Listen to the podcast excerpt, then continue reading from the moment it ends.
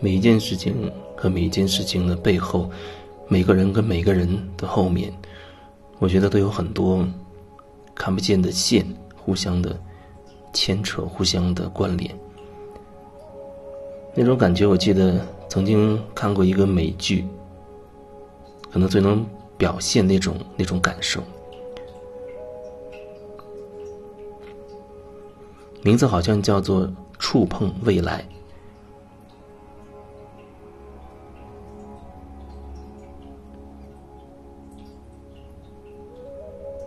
那里面表现的就是，可能同一个事件背后，它牵扯了，看起来牵扯了几个最主要的核心人物，但它其实又有更深层面、更大范围的很多的，也许看起来与此毫不相关的人共同促成的，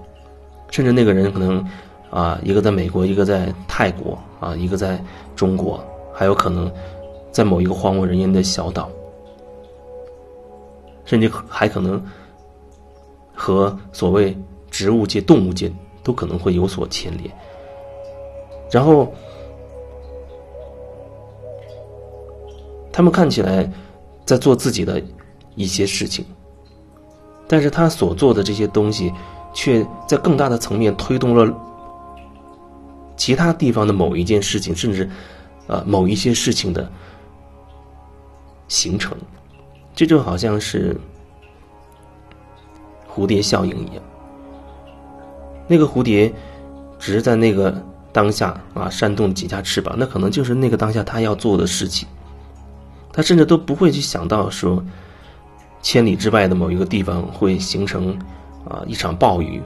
或者会因此变成一个龙卷风。当然，那个龙卷风可能还会有其他的因素共同创造出来的。它一定会有其他的因素共同创造出来的，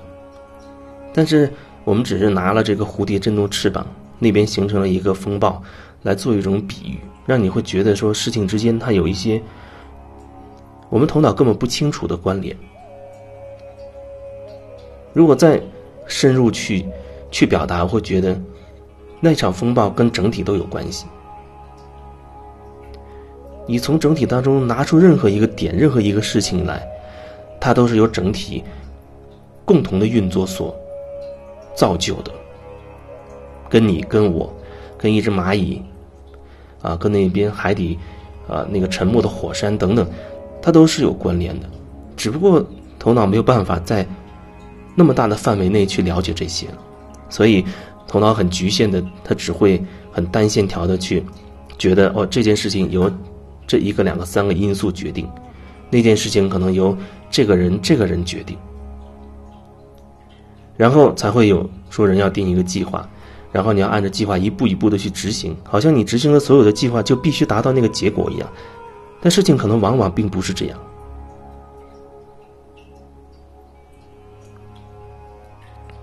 如果你比较灵活，啊，你能更尊重每一个当下的一些感受到的东西，做一个。自我及时的调整那还好，那如果说你就是要按部就班的按照那所谓制定的计划去走，去走完，偏离计划，你认为就是犯错的话，那可能就会错过很多机会，也会让你变得很狭隘，甚至让你会觉得达成了你这个目的才叫做成功。可是因为这个目的的过程当中，你可能已经损失了很多很多东西，你都毫无知觉。因为你只要你要的那个目的，就像你只要你的生意赚大钱，可是过程当中，你失去了家庭，失去了健康，啊，失去了可能很很多人对你的信任等等，甚至失去了跟你自己内心的连接。你不会计较这些，你只会说：“哦，我终于如我所愿啊，我赚到了一个亿。”然后会觉得你你是成功的了。人很思维很容易就局限在你只要你要的，因此你就再也看不见其他的东西了，那就会真的会变得非常的狭隘。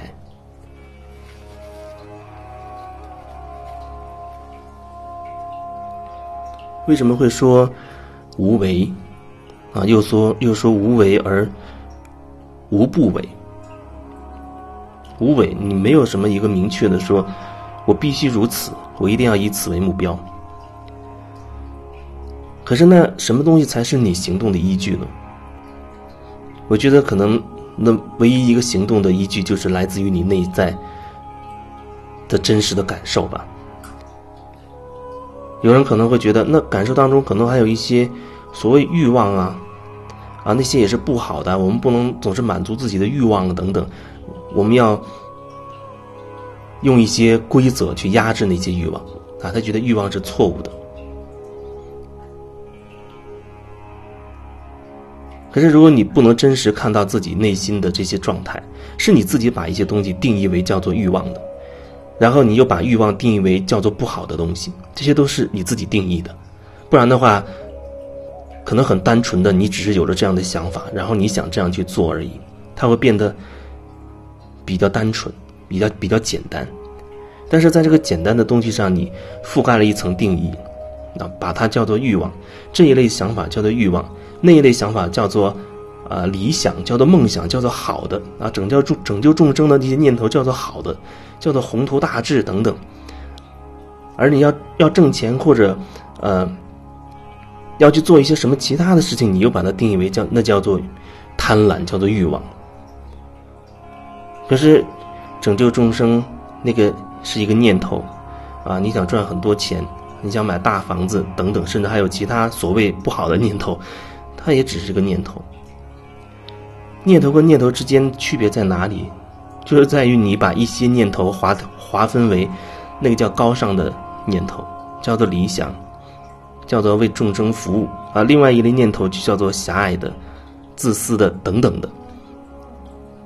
从这里已经开始，你已经产生了分裂，然后你的内心就变成有一片光明的念头，有一片叫做黑暗的世界。然后你会把你的东西投射在你周围的环境里，投射在别人你看到的媒体等等。你会以你自己内在的这种状态去区别你所看到的、听到的、见到的、想到的。你不允许自己这样，你自我打压自己黑暗的那一面，然后你也看不得你在现实世界当中别人身上发生的那些事情，所以你才会这么强调要。要吃素，要和平啊，等等，要正，要正念，等等。你用了“正”这个词，那它就有一个不正、歪的、邪的。你用了一个“善”，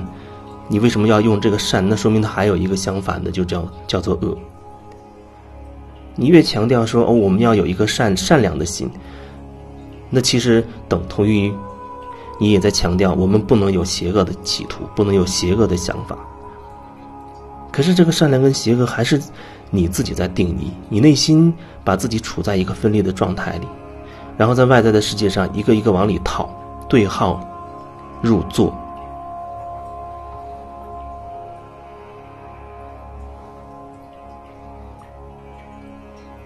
之所以有一些念头，终究会导致一些所谓。所谓所谓不好的结果，那是因为很大程度上我们在压制它，一直以来都在压制它。你不给它一个释放的缺口，也许有一天火山爆发了，你会觉得那是自然灾害。或许你不会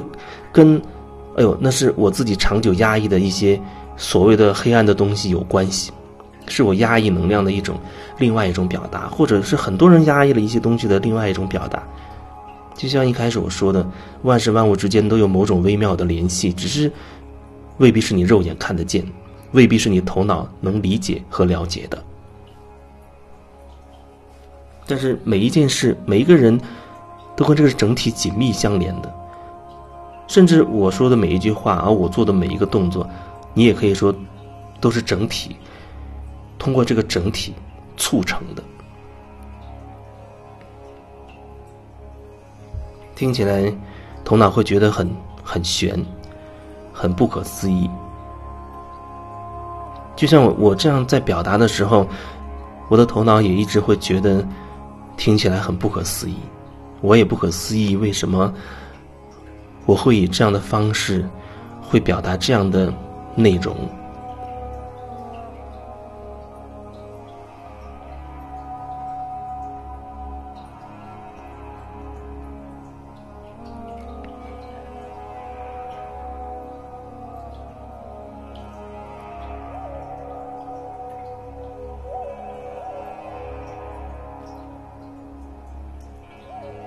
我们自己给自己设定了很多的限制，我我不能这样，我也不可以这样，啊，我只能这样，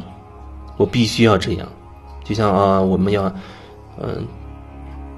必须工作才能赚钱，才能养活自己，还要找，尽量找好的工作，所谓收入高的，我们必须努力才能赚到钱，我们必须要买房子啊，啊，必须要给子女上好的学校。教育问题是最重要的，然后有很多很多很多东西。当你觉得一个东西它变成一个必须的，好像大家都这样，不得不可，不得不可以，只能如此的时候，往往那些东西的背后都是有问题，因为它限制了其他的可能性。有一次我听到一个某一个领域里的一个成功人士他的演讲，大概内容他是说，呃。好像是他，嗯，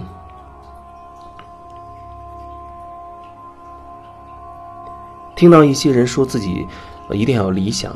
啊，一定要有什么宏图大志，赚多少多少钱，然后做多伟大的事业等等。然后他就反问一句说：“那我天天在家里睡觉行不行？我没有那么远大的理想，可不可以？我就是躺着行不行？”谁也没有说不允许你这样去做。只是大家集体意识理念都会觉得你应该成为一个伟大的人，成为一个跟所有人都不同的人。那我就成为我自己行不行？我成为我自己可以吗？我不模仿任何人行不行？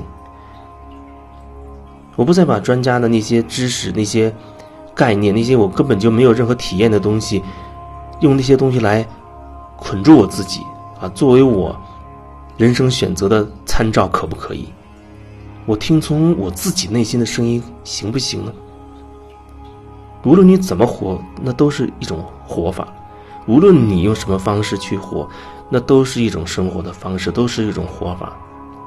只是你眼睛看得到，好像眼前的这个世界里，大多数人都是这样的活着。那换换句话说，你如果到一些……现在还在打仗的国家里，你会看到大多数人都是很动荡的在活着，你也会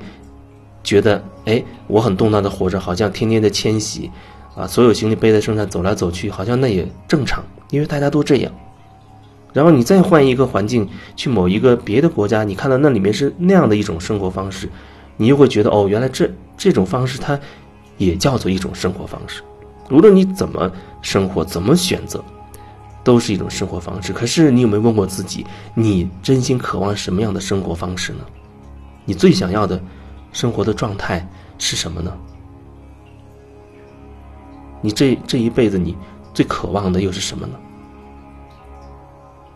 这是每一个人要问自己的问题。